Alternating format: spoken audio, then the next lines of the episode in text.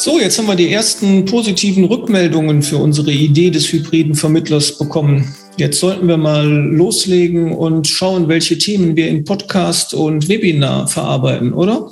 Stefan. Ja, auf jeden Fall. Also hat auch wirklich schon äh, ganz gut funktioniert. Also äh, merken wir ja, dass die, dass die Leute da interessant, äh, interessant, mein Gott, Interesse und äh, ähm, Nutzen drin sehen da sollten wir schon mal einen groben Plan haben, womit wir denn überhaupt beginnen, was wir für Themen alles, alles machen können. Ne? Ähm, ich, was sagst du? Nee, legen wir mal los. Äh, gucken hm. wir mal, was da bei euch in der Branche so am wichtigsten ja. ist, welche Themen da interessant sind und was wir da machen könnten in einem äh, Podcast und in einem ersten Webinar mal. Was meinst du, womit sollten wir starten? Also ich glaube, das Thema Automatismen ist ein ganz großes Ding. Ne? Also wie schaffen wir es in unserem normalen Arbeitsantrag, die Sachen, die immer gleich laufen, die immer denselben, dasselbe Schema haben, wie kann man die ähm, smarter gestalten, schlanker gestalten, dass es nicht so viel Zeit frisst, dass es vielleicht nicht viel Personalkosten verursacht. Also wie funktioniert äh, eine, eine, eine, ja, so, eine, so eine Art Fließband für bestimmte Prozesse. Also was passiert, wenn ein Schaden reinkommt? Was passiert bei Terminvereinbarung? Hm, was ist mit Jahresgesprächen, finde ich ganz wichtig. Wie schaffen wir es, dass wir unsere Kunden regelmäßig informieren, äh, dass, dass sie ein Servicegespräch äh, bekommen, ähm, dass wir unsere internen Prozesse automatisieren, also damit jeder weiß, wo steht gerade welcher Kunde. Ähm, ja, also so grundsätzlich alle Dinge, die sich wiederholen, wie kann man das einmal vernünftig aufsetzen, dass es dann äh, automatisch immer nach demselben Schema läuft bei Standardsachen. Das finde ich gut. Eigentlich kein Problem, da gibt es doch tolle Tools für. Da würde mir direkt Kanban einfallen. Du nutzt sowas ja auch schon und auch damit kann man schon eine ganze Menge automatisieren. Und ich habe schon ja. ganz häufig erlebt in den letzten Jahren, dass so, so eine App, so ein cleveres Tool ganze Unternehmen äh, grundlegend verändern kann, weil sich darüber alles abbilden lässt, weil dann viel transparenter wird, wie die Abläufe sind. Man vergisst mhm. nichts mehr, die Zusammenarbeit im Team wird besser, die Kommunikation wird dann gebündelt in einem Kanal. Da würde ich zum Beispiel mit sowas starten. Ja, das auf jeden Fall. Das ist sehr erleichternd. Das hast du mir ja äh, schon vor zwei Jahren gezeigt, das Tool. Das klappt auch wirklich wunderbar. Und das ist, äh, da kann man mit Sicherheit noch äh, weitere Dinge optimieren und seine Prozesse verschlanken. Das sollten wir auf jeden Fall mit aufnehmen.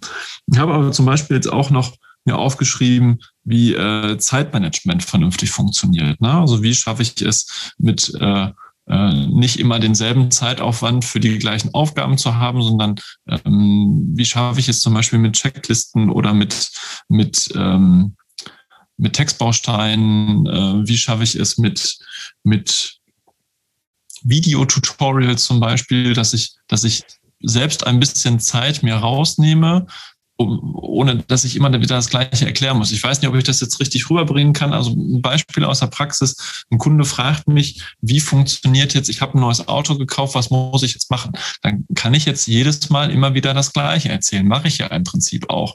Aber das könnte man noch theoretisch auch automatisieren. Ne, dass man dem, dem Kunden, wenn man jetzt nicht gerade persönlich mit vor ihm steht, sondern wenn er dich anschreibt per WhatsApp oder per, per E-Mail, dann könnte man noch eigentlich so ein paar fertige Videos haben, wo man den Kunden hinschickt und äh, wo dann der Ablauf kurz und knackig erklärt wird. Oder? Finde ich eine klasse Idee, ja. Zumal wir da draußen ja immer jüngere Kunden auch bekommen und äh, die ticken ja genauso. Die wollen gar nicht alles in einem persönlichen Gespräch haben, sondern die wollen irgendwo hinklicken, wollen sich in einer Mediathek irgendwo die Informationen angucken. Und dann ist das mhm. Format Video zum Beispiel super dafür geeignet. Dann baut ja. man sich ja quasi eine eigene Wissensdatenbank auf, eine eigene Mediathek auch, die man sowohl intern als auch extern nutzen kann. Klasse Idee. Ja, dass man sowas ein bisschen beleuchtet. Wie baut man sowas auf? Was können da für Inhalte sein? Mit welchem, welcher Herangehensweise gehe ich da dran? Also ich stelle mir das so vor, dass man das äh, für sich und seine Kunden intern aufbaut und nicht das Ziel damit hat, dass man eine Million YouTube-Abonnenten bekommt, sondern dass es mehr für die, Bestandskunden ist, dass man seine eigene Alltagsarbeit, seine Bestandskundenarbeit damit ein bisschen erleichtern kann. Ja, das das äh, äh, finde ich ganz smart. Ne? Und da, da äh, gibt es mit Sicherheit noch mehr Baustellen, die man regelmäßig äh, immer wieder gleich erklärt. Und, ne? Ähm, ja. Aber damit gibst, du deinen, damit gibst du deinen Bestandskunden ja eine Möglichkeit zur Selbsthilfe und gewinnst ja dadurch auch wieder Zeit für wichtige Sachen. Und die Kunden können sich dann das in so kleinen Häppchen gerade die Informationen rauspicken. Zeitunabhängig und unabhängig davon, ob du gerade zur Verfügung stehst oder nicht. Ja. Aber dennoch musste trotzdem immer die persönliche Note im Vordergrund stehen, ne? weil das ist ja das, woran unsere Kunden ja festhalten, den persönlichen Kontakt, das persönliche Kennenlernen, das in Aug, in Aug gucken können, ähm, dass die ihren Ansprechpartner halt auch kennen und dass sie halt genau den Unterschied sehen zwischen einem rein digitalen Makler, jetzt diese ganzen Vergleichsportale sind im Prinzip nichts anderes und trotzdem dem Mann vor Ort, dem man auch die Hand schütteln kann und dem man in den Hintern treten kann, wenn mal was schief läuft. Ne? Ähm, das ist, glaube ich, genau diese Schnittstelle, die wir da finden müssen, dass wir nicht nur rein digital sind, sondern uns lediglich mit digitalen Prozessen das Leben erleichtern können und unseren Kunden natürlich auch. Ne? Das ist das, was ich unter einem hybriden Vermittler verstehe, ja. So sehe ich das auch. Ne? Dass wir ähm, weiteres Thema, was ich hier ähm, mir aufgeschrieben habe, sind zum Beispiel Mehrwerte für unsere Kunden. Ne? Also wie können wir es schaffen, dass wir unseren Kunden etwas Besonderes bieten können, was eben nicht jeder am Markt hat? Äh, wie können uns digitale Prozesse dabei helfen, dass unsere Kunden sich wohler fühlen? Wie können unsere Kunden äh, die Empfehlungsquoten äh, nach oben treiben lassen? Also wie schaffen wir es, dass wir unsere Kunden mit Mehrwerten noch begeisterter von uns machen, dass sie von sich aus auf die Idee kommen, Mensch, mein Ansprechpartner für Versicherungen, den muss ich mal weiterempfehlen, weil der macht eine gute Arbeit und von dem habe ich richtig viele Vorteile genossen. Das ist, ähm, das ist, glaube ich, ganz, ganz wichtig. Ja. Beispielsweise ist jetzt mal die Notfallplanung. Planung. Also wie schaffe ich es, dass ich meine nicht nur Versicherungsdokumente äh, vernünftig beisammen habe, sondern auch Sachen wie Patientenverfügung, Testamentsgestaltung, Vorsorgevollmachten, äh, Sorgerechtsverfügung und all dergleichen. Das muss ich ja auch irgendwie als verantwortungsvoller Mensch irgendwie beisammen haben. Und da kann der Versicherungsvermittler, der Makler vor Ort auch wunderbar helfen. Da gibt es tolle Tools und Techniken, die man seinen Kunden zur Verfügung stellen kann. Ja, und damit kriegt ja jeder Vermittler, der das anbietet, auch äh, einen, einen besseren USP, ein Alleinstellungsmerkmal. Wenn ich dann derjenige bin, der solche Tools einsetzt und der diesen Mehrwert liefert und diesen Nutzen liefert und die Sicherheit liefert mit einer Notfallplanung zum Beispiel, dann äh, steche ich ja da aus der Menge heraus. Gut. Ja. Genau. Dann habe ich mit äh, einem Social Media Experten gesprochen, der auch gerne Tipps und äh, Tricks liefert, wie man auf Social Media aktiv sein kann, was man da machen muss, äh, um eben in dieser Welt irgendwie Fuß zu fassen. Äh, auch da sind wir uns, glaube ich, einig, dass das nicht das Ziel ist, dass wir jetzt eine Reichweite von abertausenden Followern kriegen, sondern dass wir unsere Community vor Ort, unsere regionalen Netzwerke verbinden können, dass die informiert sind, was, was passiert Neues bei uns, was gibt's für irgendwelche Änderungen. Ähm, aber nicht nur Social Media, sondern generell so das Informationsthema mit Blog, mit Newsletter. Wie schaffe ich es, dass ich äh, solche Dinge smart, schlank, mit wenig Zeitaufwand installieren kann und vor allen Dingen auch am Laufen halten kann, so dass der Kunde im Prinzip das Gefühl hat, ich habe permanent Kontakt mit meinem Vermittler vor Ort, ohne dass das tatsächlich so ist. Also wie schaffe ich es, dass ich regelmäßig im Kopf meines Kunden auftauche, ohne dass ich wirklich da bin? Ja, und das schaffst du heute aber nicht mehr ohne Social Media, weil du musst heute dahin gehen, wo deine Kunden sind. Und die sind auf Social Media. Und da hast du völlig recht, da geht es nicht um die gigantische Reichweite, sondern es geht darum, dass du immer auffindbar und ansprechbar bist auf den mhm. Kanälen, die die Kunden nutzen. Und ja. das ist definitiv heute Social Media. Genau, da das, das ähm da komme ich auf eine andere Idee und zwar ist das das Thema Kommunikation. Also was mich ja persönlich in meinem Alltag erschlägt, sind die ganzen verschiedenen Kommunikationskanäle. Du hast Social Media, du hast Telefon, äh, mein Handy, ich nenne es liebevoll die Büchse der Pandora. wir haben E-Mail, wir haben Post, wir haben ähm, alle möglichen Kanäle und auf allen möglichen Kanälen rappelt's irgendwie so. Wie schaffe ich es, das so zu organisieren, zu kanalisieren, dass ich das vernünftig abarbeiten kann, ohne überfordert zu sein? Es gibt manchmal Tage, da ist die Rückrufliste so lang, da bin ich ja schon demotiviert, bevor ich angefangen habe. Ähm, weil häufig sind das ja Service-Sachen und weniger, hallo, ich brauche jetzt mal was, sondern ähm, ich habe das Problem, ich habe hier, brauche hier eine EVB-Nummer, ich stehe gerade vom Straßenverkehrsamt Hilfe, was mache ich jetzt? Ähm, das sind so Dinge, die ähm, organisiert werden müssen. Und da brauchen, braucht unsere Branche, glaube ich, auch eine Idee, wie man, wie man ähm, das clever angeht, das Thema Kommunikation, ohne überfordert zu werden. Ja, aber Kommunikation hat sich in allen Bereichen des Lebens äh, rapide verändert. Und auch da ähm, kommst du ohne digitale Kommunikationskanäle nicht aus. Und da ja, ist ja. die Einfachheit auch nicht zu unterschätzen. Es setzt sich eigentlich immer nur das durch, was auch wirklich einfach äh, und schnell zum Ziel führt.